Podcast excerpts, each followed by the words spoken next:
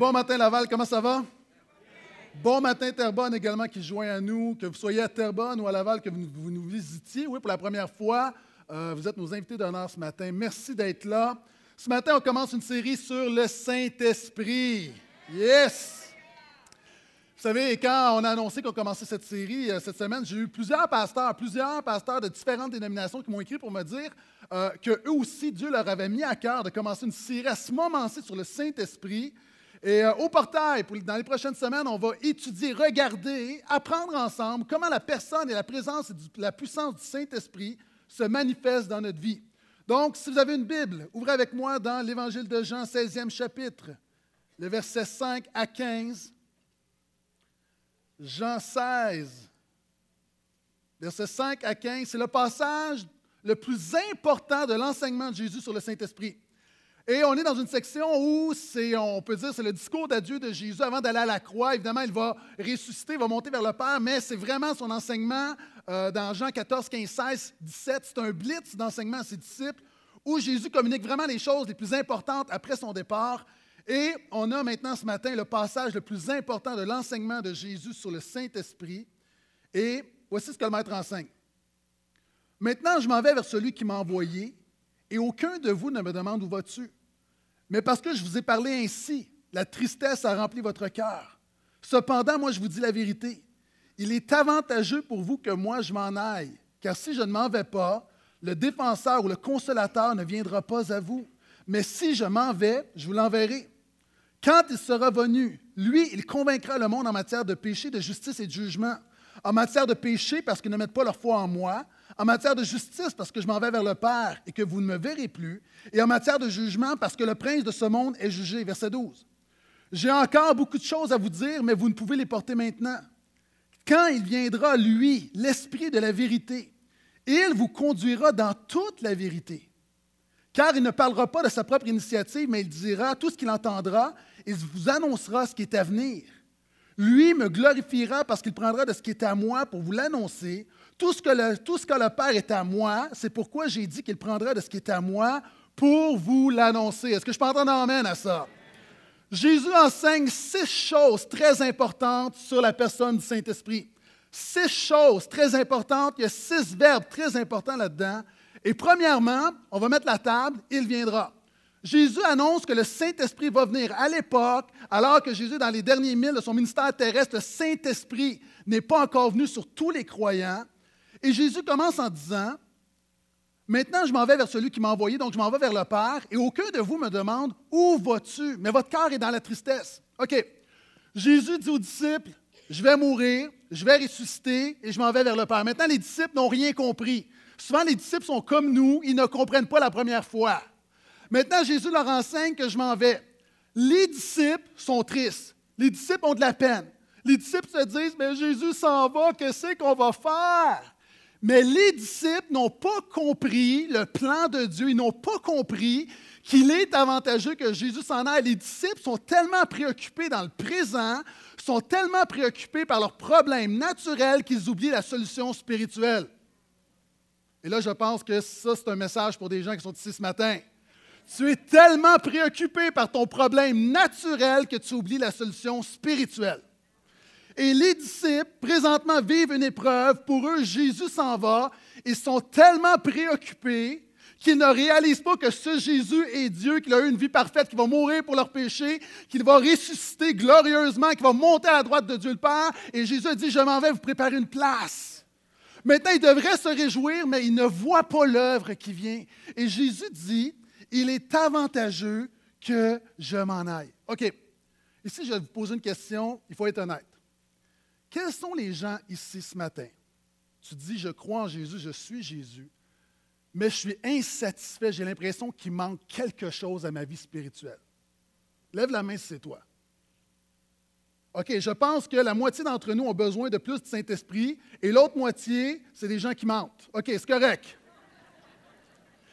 La majorité des croyants, on est insatisfait de notre vie spirituelle et on cherche quelque chose, on a l'impression qu'il nous manque quelque chose. Et Jésus dit, ce n'est pas quelque chose qui te manque, c'est quelqu'un. Tu as besoin du Saint-Esprit. Jésus dit, il est avantageux que je m'en aille. Ça, c'est drôle. OK, moi, si j'ai le choix entre un Jésus physique ou un esprit invisible, je prends Jésus.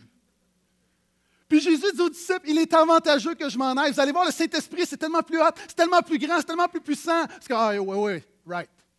Hein, c'est comme quand ton chum te dit, je te laisse, mais c'est pour ton bien. tu vas être tellement plus heureuse sans moi. C'est quoi? C'est n'importe quoi. Et honnêtement, quand Jésus dit il est avantageux que je m'en aille, c'est un peu comme, ben voyons donc, je me mets à la place de Pierre-Jean-Jacques, c'est un peu n'importe quoi. Je me suis un jour, j'ai dit à une fille, une de mes amies, j'ai dévoilé mes sentiments, elle me dit, moi je t'aime, mais comme ami. Et là, elle m'a sorti une phrase que, encore aujourd'hui, ça fait des années, je me rappelle encore, elle me dit, tu sais, Gaétan, quand quelqu'un te commence par ton prénom, ça va pas bien, OK? Elle dit, tu sais pourquoi je ne veux pas sortir avec toi? Parce que l'amitié bâtit l'amour, mais l'amour détruit l'amitié. N'importe quoi. n'importe quoi. Puis Jésus, honnêtement, c'est un peu n'importe quoi. Lorsqu'on regarde ça avec des yeux naturels, voyons donc, on a Jésus avec nous. Imaginez les disciples ont Jésus avec eux. Et là, Jésus dit, c'est avantageux que je m'en aille. Et il va dire, il a dit précédemment au chapitre 14, il explique, il va dire, le problème avec le Saint-Esprit, c'est que le monde ne le reçoit pas parce qu'il ne le voit pas. Et on est fait de manière où lorsqu'on ne voit pas quelque chose, on pense que ça n'existe pas. Et on pense que ce qu'on voit, c'est plus puissant que ce qu'on ne voit pas. Et Jésus dit, le Saint-Esprit que tu ne vois pas est plus puissant que n'importe quoi. Pourquoi c'est avantageux que Jésus s'en aille? Premièrement, Jésus, c'est l'exemple suprême de ce qu'un être humain peut faire lorsqu'il s'abandonne totalement au Saint-Esprit. Les disciples ont vu, et Jésus dit, le Saint-Esprit demeure autour de vous. Ils l'ont vu, mais maintenant, ils vont avoir accès à cette même puissance. Tu as accès à la même puissance que Jésus avait. Oh, je sais que ça prend beaucoup de foi pour le croire. C'est pour ça que Jésus a dit, vous allez faire des choses plus grandes que moi j'ai fait. C'est avantageux que Jésus s'en aille. Pourquoi? Parce que Jésus était avec eux alors que le Saint-Esprit va être en eux. Si Jésus marchait ici, moi, là, je m'accroche à Jésus, je le mets dans mon bureau, puis je barre le bureau, puis vous vous débrouillez. Essayez de rentrer. Je me barricade avec Jésus. Donne-moi Jésus. Non, je le garde. Mais le Saint-Esprit, il est en nous. Jésus pouvait enseigner à trois personnes, à douze disciples, à une foule, quelque part en Palestine, en Galilée, mais le Saint-Esprit peut enseigner à des milliards de personnes ce matin, en même temps, partout à travers la planète pour ça que c'est avantageux. Et le ministère terrestre de Jésus avait une fin. Jésus, c'était simple. Jésus, il est venu, il s'est incarné, il a marché parfaitement, il a obéi parfaitement, il est mort, il est ressuscité, il remonte à la droite de Dieu le Père. Il, est là, il intercède pour nous, il nous prépare une place. Et maintenant, c'est le Saint-Esprit. Le ministère du Saint-Esprit n'est pas limité. Et Jésus dit, je vais vous envoyer un autre défenseur. Et là, je sais qu'il y a des gens, si vous êtes chrétiens depuis plusieurs années, traditionnellement, le mot grec dans la Bible, dans ce passage-là, c'est le paraclet. On le traduisait par consolateur. Maintenant, c'est quoi le paraclet? Le paraclet veut dire littéralement, c'est celui qui est appelé à côté. C'était celui lorsque, par exemple, tu étais accusé, tu étais en cours, c'était ton ami qui venait te défendre, ton ami qui venait parler pour toi. Le paraclet, c'est celui qui venait t'encourager, qui venait te conseiller, qui venait t'aider, qui venait t'épauler. Et c'est une belle image. Jésus dit que le Saint-Esprit, c'est celui qui va venir dans ta vie. Et oui, il y a une œuvre de consolation, mais fondamentalement, le Paraclet, le Saint-Esprit, veut défendre l'œuvre de Dieu dans ta vie. Le Saint-Esprit est un défenseur. C'est le piqué sous bande de Dieu. Alléluia. Et là, il y a des gens, vous êtes contents, vous dites, je savais que le Saint-Esprit était noir. Alléluia. On a assez vu de Jésus aux yeux bleus avec des cheveux blonds, on va se reprendre avec le Saint-Esprit. Sans paraclet, tu périclites.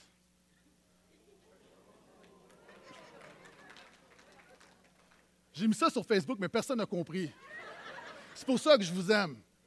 Sans Saint-Esprit, tu dépéris. Le Saint-Esprit, c'est quoi? Pourquoi le Saint-Esprit, esprit évidemment invisible, saint, c'est, il est spécial. Dans la Bible, le mot saint, sanctifié, que ton nom soit sanctifié, c'est que ton nom soit mis à part, c'est l'esprit spécial. Le Saint-Esprit annoncé est Dieu. Je vais parler de la Trinité dans quelques instants. Le Saint-Esprit, c'est tout, il peut tout, il est partout. Le Saint-Esprit a une personnalité. OK, il y a des gens ici, tu connais mal le Saint-Esprit. Pour toi, le Saint-Esprit, c'est un peu comme Hydro-Québec, c'est un genre de courant bizarre qui passe. Maintenant, le Saint-Esprit a une personnalité comme le Père, le Fils et le Saint-Esprit, oui. Il a des émotions. Tu peux attrister le Saint-Esprit. Lorsque tu résistes à l'œuvre du Saint-Esprit, tu l'attristes. Pourquoi? Parce que Dieu n'est pas quelque chose de, euh, une espèce d'affaire qui se promène. Non, Dieu a une volonté, Dieu a une personnalité. Et le Saint-Esprit, c'est important de le connaître. Et Jésus dit, et je termine ce premier point comme ça, il viendra. Pourquoi? Parce que dans l'Ancien Testament, le Saint-Esprit venait seulement sur des gens en leadership de manière intermittente. C'est pourquoi David va dire, Psaume 51, Seigneur, ne me retire pas ton Esprit Saint. C'est fragile. C'est seulement quelques personnes choisies qui ont le Saint-Esprit et Dieu leur donne le Saint-Esprit pour accomplir une tâche particulière. Et David, alors qu'il reconnaît qu'il est pécheur, qu'il est perdu, qu'il n'est pas à la hauteur, dit Oh Seigneur, ne me retire pas ton Saint-Esprit parce que si tu me retires ton Saint-Esprit, je ne peux plus être roi et tout mon royaume s'écroule. Et les prophètes ont commencé à annoncer qu'il viendra un temps où Dieu va répandre son esprit sur toute chair. Et Jésus dit, il viendra. Et la bonne nouvelle maintenant, nous, aujourd'hui, nous savons que le Saint-Esprit est venu. Est-ce que je peux entendre un Amen? Une main d'acclamation au Seigneur pour son Saint-Esprit qui est venu.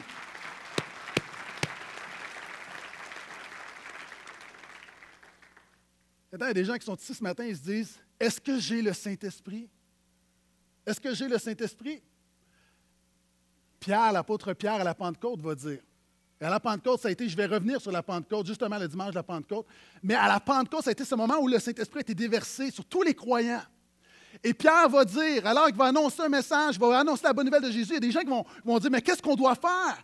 Et Pierre va dire la chose suivante.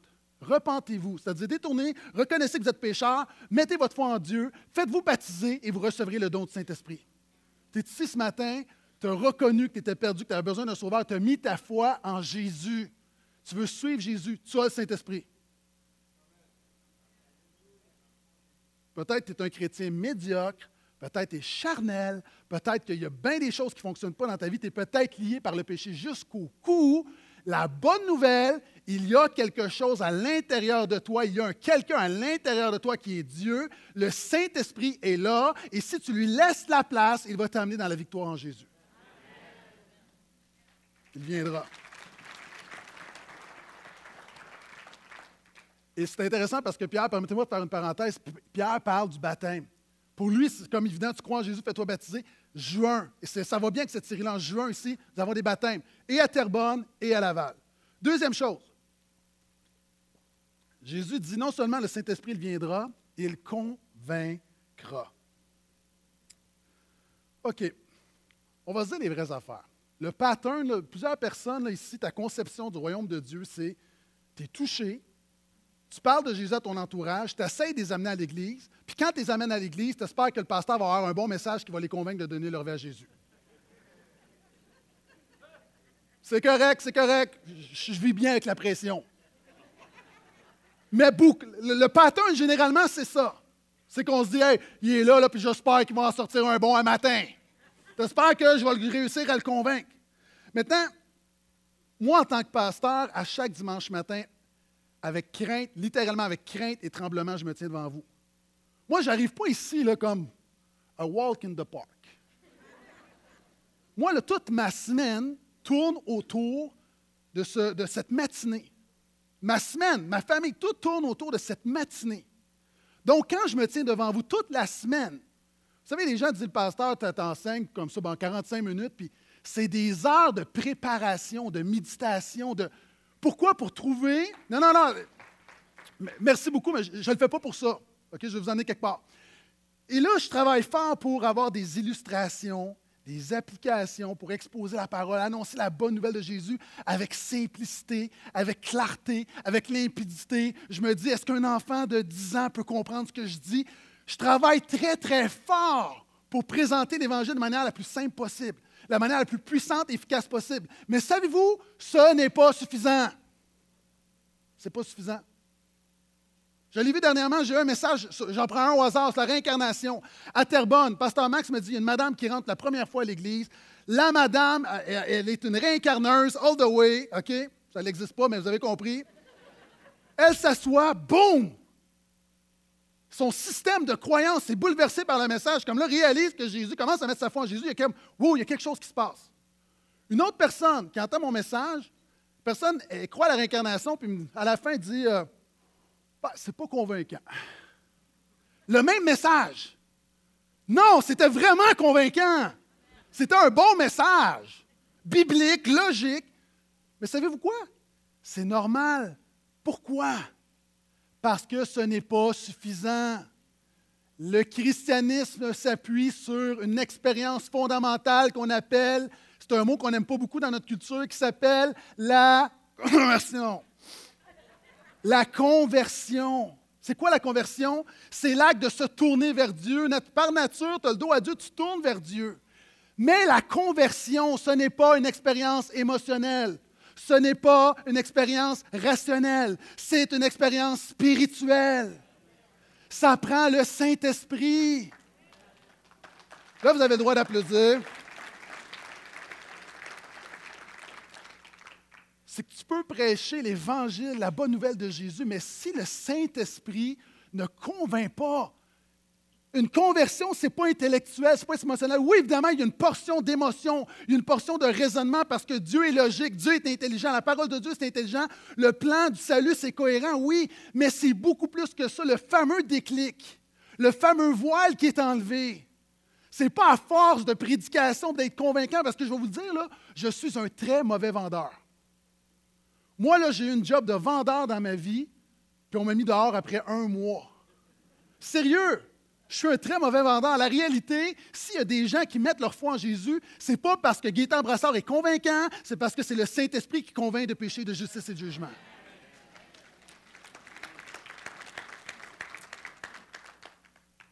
Petit témoignage que j'ai reçu cette semaine pour vous démontrer que ce n'est pas le messager, ça prend plus que ça. Vous allez voir une application pour vous ce matin. Euh, quelqu'un de l'équipe m'a envoyé un courriel pour m'encourager. Un monsieur a appelé pour se procurer une Bible en français pour sa femme. Comme la librairie n'est pas ouverte la semaine, je l'ai invité à venir à l'église pour lui en offrir une. Ce qui m'a étonné, c'est qu'il était là très, très rapidement. Il m'a dit qu'il a donné sa vie à Jésus en 2008, mais sa femme ne voulait rien savoir. Il a essayé de lui parler de Dieu, de la parole, mais rien à faire. Donc, il l'a laissé tomber, mais lui continue son chemin seul avec Dieu.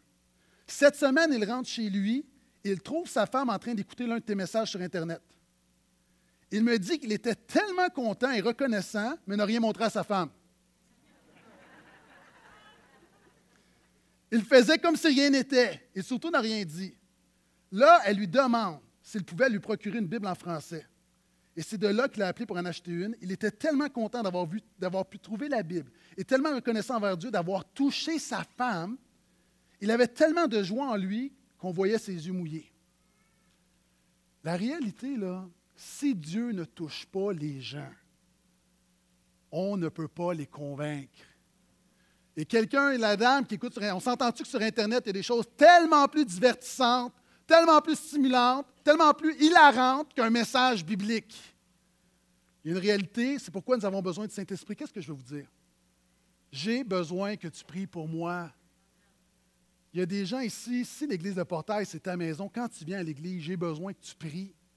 J'ai besoin, pendant que la parole est annoncée, il y a des gens qui prient en haut, mais j'ai besoin que tu pries. Quand il y a un appel qui est fait, au lieu de penser à la dinde qui est dans le fourneau, j'ai besoin que tu pries. Pourquoi? Parce qu'on doit mettre tous nos efforts, mais ultimement, le résultat, c'est le Saint-Esprit qui convainc. Troisièmement, Jésus dit, il conduira. J'ai encore beaucoup de choses à vous dire, mais vous ne pouvez pas le porter maintenant. Quand il viendra, lui, l'Esprit de vérité, il vous conduira dans toute la vérité. OK, si Jésus te donnait tout son enseignement, tu ne pourrais pas le porter. On dit, Seigneur, comment ça se fait que tu ne me donnes pas la réponse? Si le Seigneur te donnait tout son enseignement, tu ne pourrais pas le porter. Parenthèse, je vous ai dit, euh, j'étais, j'étais la semaine passée, j'ai déposé mon mémoire. Euh, juste, des gens qui posent des questions, ne comprennent pas trop qu'est-ce que je fais à l'université, c'est quoi le but. Euh, il y a une dizaine d'années, j'avais fait mon bac, j'avais ma formation pastorale, j'ai décidé, j'aime la Bible, je veux étudier la Bible, je veux être un meilleur enseignant de la Bible, et j'ai décidé de retourner, d'aller à l'Université de Montréal pour faire ma maîtrise. Ça m'a pris dix ans. OK? Et cette semaine, c'était vraiment le moment où je déposais mon mémoire. C'est quoi un mémoire de maîtrise? C'est à peu près de 100-120 pages sur un sujet bien particulier, avec une méthode bien particulière, pour démontrer que tu maîtrises parfaitement un sujet. Donc, c'est le gros, vraiment, c'est le noyau dur d'une maîtrise. C'est beaucoup, beaucoup de travail, beaucoup de rédaction. Et cette semaine, euh, mercredi, enfin mes chaînes sont enlevées. Euh, j'ai déposé mon mémoire et là, il y a un jury qui va être constitué, puis d'ici deux mois, je devrais avoir la réponse. Est-ce que c'est accepté, j'ai ma maîtrise ou pas? Euh, Maintenant, j'étais dans un blitz d'études. Je veux juste remercier l'équipe. Vous savez, l'équipe pastorale m'a allégé de plusieurs tâches. Merci l'Église de me permettre de pouvoir le faire. Euh, Pasteur Claude mentionnait, Claude mentionnait, euh, avec des responsabilités ACF, ITF, l'étude, j'ai aussi une famille, j'ai, j'étais tiré à droite, à gauche, et je suis reconnaissant d'avoir une Église qui me prête, qui me permet de pouvoir comme ça faire des choses euh, pour l'avancement du royaume de Dieu, qui n'est pas toujours un impact direct, immédiat au portail. Donc, je vous remercie pour ça. Maintenant, cela étant dit, prier, parce que j'aimerais l'avoir quand même, la maîtrise. Euh, j'étais, samedi passé, euh, j'étais dans une semaine où j'ai vraiment, mon cerveau, il n'y a plus rien qui rentrait. Puis il m'est arrivé quelque chose, puis j'exagère même pas. Vous savez, les prédicateurs, des fois, ont un peu comme les pêcheurs. Hein? On raconte une histoire, puis là, finalement, mes enfants me disent à la maison, ben ça ne s'est pas passé exactement comme ça. Euh, sois soumis aux autorités, mon enfant. OK? Et là, j'étais, j'étais comme complètement perdu. Et là, on va faire des, des, comme ça avec la famille. Et dans mon quartier, en 15 minutes, je me trompe de chemin trois fois. Puis moi, j'ai le sens de l'orientation. Puis là, à un moment donné, je suis sur l'autoroute. Puis là, je dis à ma famille, Hey, on s'est encore, je me suis encore perdu. Puis là, ma femme dit prends la, prends la prochaine sortie. Puis je pense que je suis à Mascouche, mais je suis une sortie plus loin. Puis là, en sortant, elle me dit OK, on, va changer de place, OK, je vais conduire. Et là, je tourne, mais là, moi, je m'attends à voir le Tim Horton, à voir la station-service, et là, je suis dans un champ. Mais je ne sais pas où je suis. Puis dans mon cerveau, j'essaie de comprendre, mais je ne comprends pas. Et là, là, je commence à paniquer. Et là, on arrive à un moment donné au magasin. Puis là, mon fils dit Papa, peux-tu ouvrir la valise en arrière Et là, vous savez, dans les voitures, tu as un bouton, pour tu pèses le bouton, pour la valise rouvre. Et là, je ne trouve pas le bouton. Je ne trouve pas le bouton. Et là, je ne veux pas que ça apparaisse parce que là, déjà, ma crédibilité est sérieusement affectée. Un état de fatigue. J'ai jamais vécu ça. Et, là, je commence à paniquer. Donc, la solution logique, je commence à appuyer sur tous les boutons que je rencontre. Le hood rouvre, euh, l'affaire pour l'essence rouvre, ça. Puis là, mon fils me dit euh, Mais parce que papa, il n'y a pas de bouton pour ouvrir la valise dans cette voiture-là. Incapable de supporter, de porter plus. Maintenant, Jésus dit, si je vous donnais tout ce que j'ai à vous donner, si Jésus te donnait tout ce qu'il a à te donner, tu ne pourrais pas le porter. Écoute-moi bien. Jésus sait comment te rendre heureux. Jésus sait comment te changer. Il sait comment te sortir de là. Il sait comment te libérer de ton péché. Jésus sait comment te débarrasser de l'inquiétude. Il sait comment pourvoir à tes besoins. Jésus sait comment toucher ton mari, ta femme. Jésus sait comment restaurer ton mariage. Jésus sait comment toucher tes enfants. Il sait comment se servir de toi. Il sait comment te rendre influent pour sa gloire au travail. Jésus sait comment toucher tes voisins. Jésus sait comment amener un réveil à Laval, comment amener un réveil à Terrebonne. Jésus sait comment toucher le Québec. Êtes-vous d'accord avec moi? Jésus sait comment faire doubler notre Église pour sa gloire. Jésus sait tout. Jésus sait. Il sait comment. Mais s'il nous enseignait tout immédiatement, on ne pourrait pas le porter. C'est pourquoi il nous donne le Saint-Esprit pour nous enseigner étape par étape. Et regardez, ça dit, le rôle du Saint-Esprit, c'est de nous conduire dans toute la vérité. C'est quoi la vérité? La majorité des croyants, lorsqu'on lit ce verset-là, on pense à Jésus qui nous enseigne que le Saint-Esprit va nous conduire dans les différentes vérités dans les différents principes bibliques. Jésus, par son Saint-Esprit, va nous conduire dans différentes clés pour être épanouis, dans différentes étapes de victoire. Non. Qu'est-ce que la vérité? Ah! Jésus est la vérité. Jésus est en train de dire que le Saint-Esprit va te montrer comment appliquer la puissante bonne nouvelle de Jésus à toutes les sphères de ta vie. Et ça, c'est un apprentissage qui prend du temps. Vous savez, le défi des chrétiens, ce n'est pas la connaissance, c'est l'application. Et vous savez, moi, je l'ai souvent dit, je ne suis pas manuel. J'ai un livre à la maison, Black and Decker. C'est clair. Une section électricité, plomberie, euh, menuiserie, euh, tout est là. C'est clair, c'est facile. Moi, je lis ça, puis je suis un gars intelligent, je vois, c'est facile. Le problème, c'est quand j'essaye de faire ce qui est dans le livre. Ça ne marche pas. Mon problème, ce n'est pas la connaissance. Des fois, j'ai mon beau-frère qui est un entrepreneur, il dit Non, mais tu fais ça de même. Je sais comment le faire, c'est que je ne suis pas capable de le faire.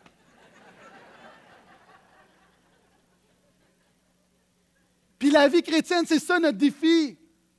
Souvent, on le sait, on est là le dimanche matin, puis on dit Amen. Le problème, c'est de prendre le dimanche matin puis l'appliquer le jeudi midi. Parce que souvent de fois, le dimanche matin, là, je t'enseigne, il n'y a, pas grand monde là, quand je t'enseigne, tu es comme Oh, wow, j'ai jamais entendu ça, wow! Mais non, tu dis Amen, je le sais. On le sait, notre défi, c'est de l'appliquer. Et c'est pourquoi la job du Saint-Esprit, c'est de t'aider à appliquer l'Évangile dans ta vie quotidienne. Mais pour ça, il faut que tu sois conscient du Saint-Esprit. Vous savez, il y a des gens ici, il y a trois types de personnes. Il y a ceux qui ont cru à la vérité. Maintenant, tu as besoin de laisser le Saint-Esprit te conduire dans la vérité. Il y a des gens là ici, là, tu as cru à la vérité, tu as cru en Jésus, mais dans ton quotidien, il n'y a à peu près pas d'impact. Tu as besoin de laisser le Saint-Esprit te conduire dans la vérité. Puis il y a des gens ici, tu es chrétien depuis peut-être un petit bout de temps, puis tu peux dire que l'Esprit me conduit dans la vérité, mais l'Esprit n'est pas venu pour te conduire dans la vérité, l'Esprit est venu pour te conduire dans toute la vérité. Dis à la personne à côté de toi, il y a encore de l'ouvrage à faire.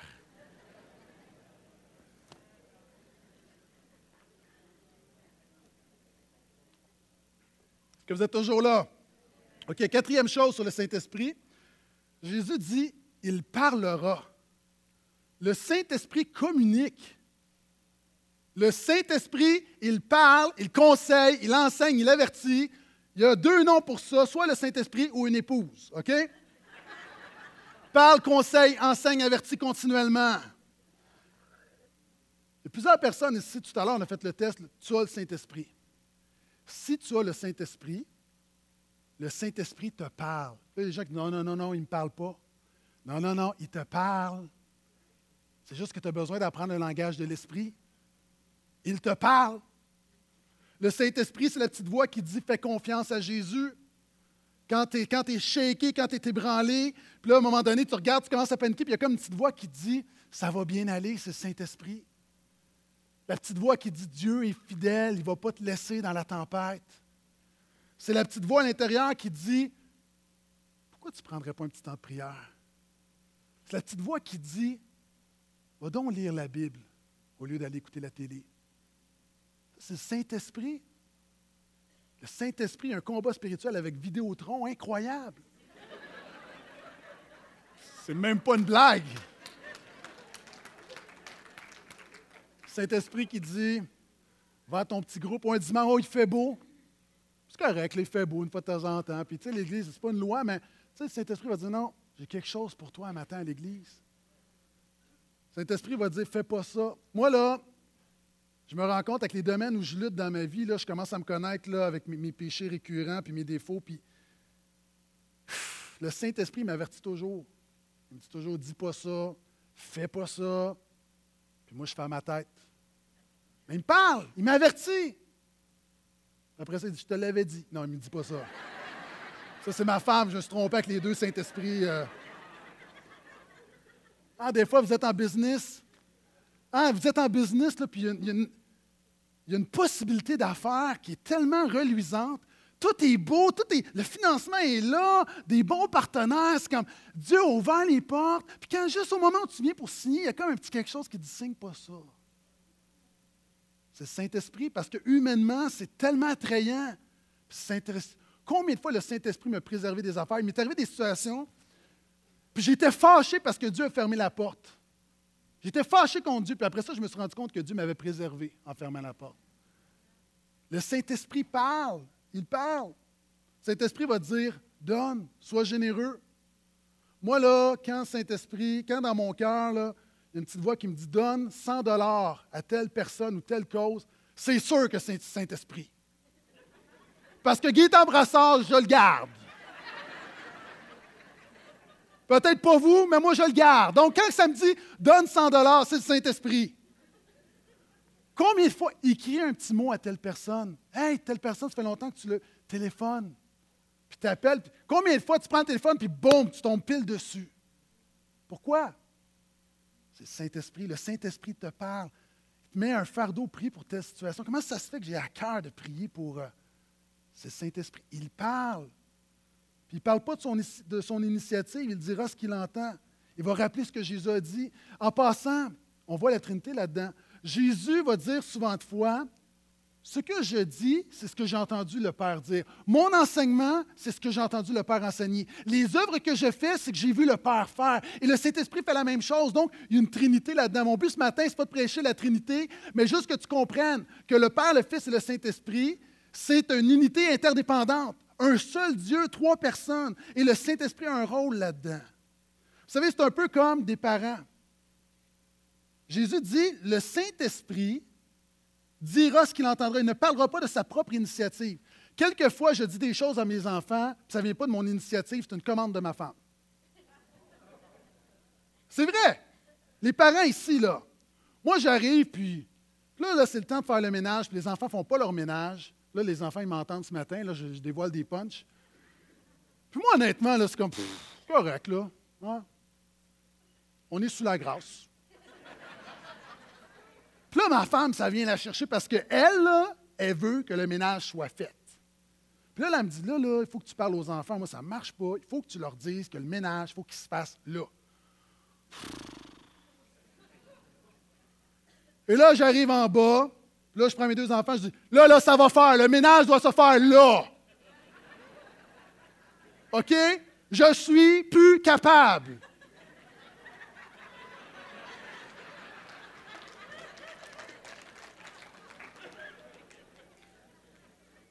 Je ne parle pas de ma propre initiative, mais on, est un. Mais le Saint-Esprit, c'est la même chose. Le Saint-Esprit ne va jamais dire ou faire quelque chose que Jésus n'aurait pas dit ou fait. Le Saint-Esprit, parce qu'on en met d'eau, le Saint-Esprit le dos le Saint-Esprit ne va jamais dire ou faire quelque chose que Jésus n'aurait pas dit ou fait. Et il annonce les choses à venir. rapidement là-dedans, là-dessus, qu'est-ce que ça veut dire? Vous savez, on vit des défis que la Bible ne parle pas. Ah, Dieu n'a pas pu écrire toutes, les circonstances, tous les problèmes de l'humanité. On vit des défis. Et l'Église primitive, à un moment donné, a vécu une situation où, au début, l'Église était juive, homogène. Et là, elle éclate. Il y a des gens de toutes les nations qui arrivent avec toutes sortes de croyances. Et là, ils ne savent pas trop comment gérer ça. Et les apôtres vont dire quelque chose de, tellement fort. Ils vont dire, non, OK, est-ce qu'on doit demander aux gens de se faire circoncire comme on demandait aux Juifs? Puis ils vont dire la chose suivante, il a paru bon au Saint-Esprit et à nous. Moi, je pense que quand Jésus dit, il va nous enseigner, le Saint-Esprit va nous enseigner les choses à venir, c'est qu'on vit des affaires qu'on n'a jamais vues. Je ne sais pas si vous avez entendu parler de Bruce Jenner, euh, qui est un homme, une télé-réalité Kardashian. Tout le monde dit, on ne l'écoute pas. C'est un homme qui, euh, c'est un homme qui est marié, mais qui là veut se faire opérer pour devenir une femme. Mais là, en même temps, ce n'est pas lié avec son orientation sexuelle parce qu'il reste hétérosexuel. En fait, c'est un homme qui veut devenir une femme, mais reste encore avoir une attirance sexuelle envers les femmes. On vit des affaires, évidemment, qu'on n'a jamais vécues. Et dans les églises, euh, non, depuis notre génération, on voit des affaires qu'on n'a jamais vécues. Puis il y a des choses que, des fois, tu as des versets, mais des fois, tu n'as pas de versets. c'est comme. Puis Jésus dit Inquiétez-vous pas, le Saint-Esprit va vous diriger à appliquer la parole de Dieu. Hein? Qu'est-ce qu'on va faire le jour où on va avoir un ex-musulman polygame qui veut se remarier avec un transsexuel qui est divorcé? Le Saint-Esprit va nous diriger. Vous comprenez ce que je veux dire? Puis ici, tu as des gens, tu vis des défis, puis tu dis, il y a des principes bibliques, mais avec ce que je vis, la situation que je vis, la crise que je vis, il me semble que je n'ai pas de verset précis, précis, précis. Fais confiance au Saint-Esprit, il va te montrer comment appliquer la parole de Dieu dans ta vie. Je peux entendre un vrai Amen à ça? J'ai presque terminé, verset 15. Il dit, tout ce que le Père est à moi, c'est pourquoi j'ai dit qu'il prendra. Six choses que Jésus dit sur le Saint-Esprit. Il viendra, il convaincra, il conduira, il parlera et il prendra. Le Saint-Esprit prend de ce qui est à Jésus et te le donne. Écoute-moi bien. La meilleure définition que j'ai trouvée pour expliquer le rôle du Saint-Esprit, la plus simple, est la suivante. Le Saint-Esprit est le trait d'union entre toi et Jésus. Le Saint-Esprit est le trait d'union entre toi et Jésus. Qu'est-ce que ça veut dire? OK. J'ai besoin rapidement là, de trois personnes, s'il vous plaît. Trois personnes rapidement, je ne vais pas vous humilier, je vous le promets. Euh, est-ce que je peux avoir trois? Vite, vite, vite. OK, merci. Venez-vous-en. Good. Un, deux, trois, OK. Venez sur le stage ici. OK. Toi, tu es ici. Avance un petit peu. Voilà, avance un petit peu. Tu peux, avance un petit peu. tu vas aller un petit peu plus loin. OK. Vous savez, la chaîne, on a tous fait la chaîne lorsqu'on déménage. OK? Ça, c'est le Père. OK? Le Père a, le salut, le Père a la plénitude, il a la vie, il a tout ça. En fait, je t'ai tassé, mais je n'aurais pas dû, je te demande pardon. tu m'écoutes pas, hein? je t'avais dit de rester là. Euh, et la Bible dit que tout ce que le Père, il a donné au Fils. Donc, tu donnes au Fils. Excellent. OK, tu peux retourner là, s'il te plaît. Je vais, rôder mon illustration à la deuxième, elle va être excellente, ne vous en faites pas. Et là, le Fils a, la Bible nous dit dans Colossiens que le Fils a tout, le Fils a le salut, il a la plénitude, et en lui, nous avons tout ce qu'on a besoin. Est-ce que vous êtes d'accord? Maintenant, voici une croyante. Est-ce que tu peux passer la, est-ce que tu peux passer la boîte? Non. Jésus lance pas le salut, là. La réalité, on a besoin de quelque chose. Puis il y a des gens ici, tu n'as pas compris, tu crois en Jésus, tu as mis ta foi dans la bonne nouvelle de Jésus, mais dans ta vie, il n'y a pas de puissance, il n'y a pas la réalité du salut de Jésus. Il te manque quelque chose. Pourquoi? Parce que ça prend le Saint-Esprit. Le Saint-Esprit qui t'amène tout ce que Jésus a pour toi. Est-ce qu'on peut leur donner une main d'acclamation, s'il vous plaît? Merci.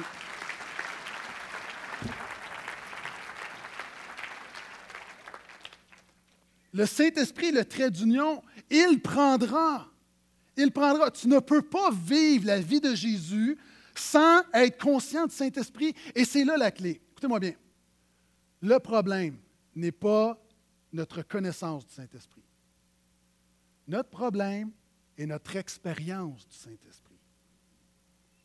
La majorité d'entre nous, le problème, ce n'est pas la conscience.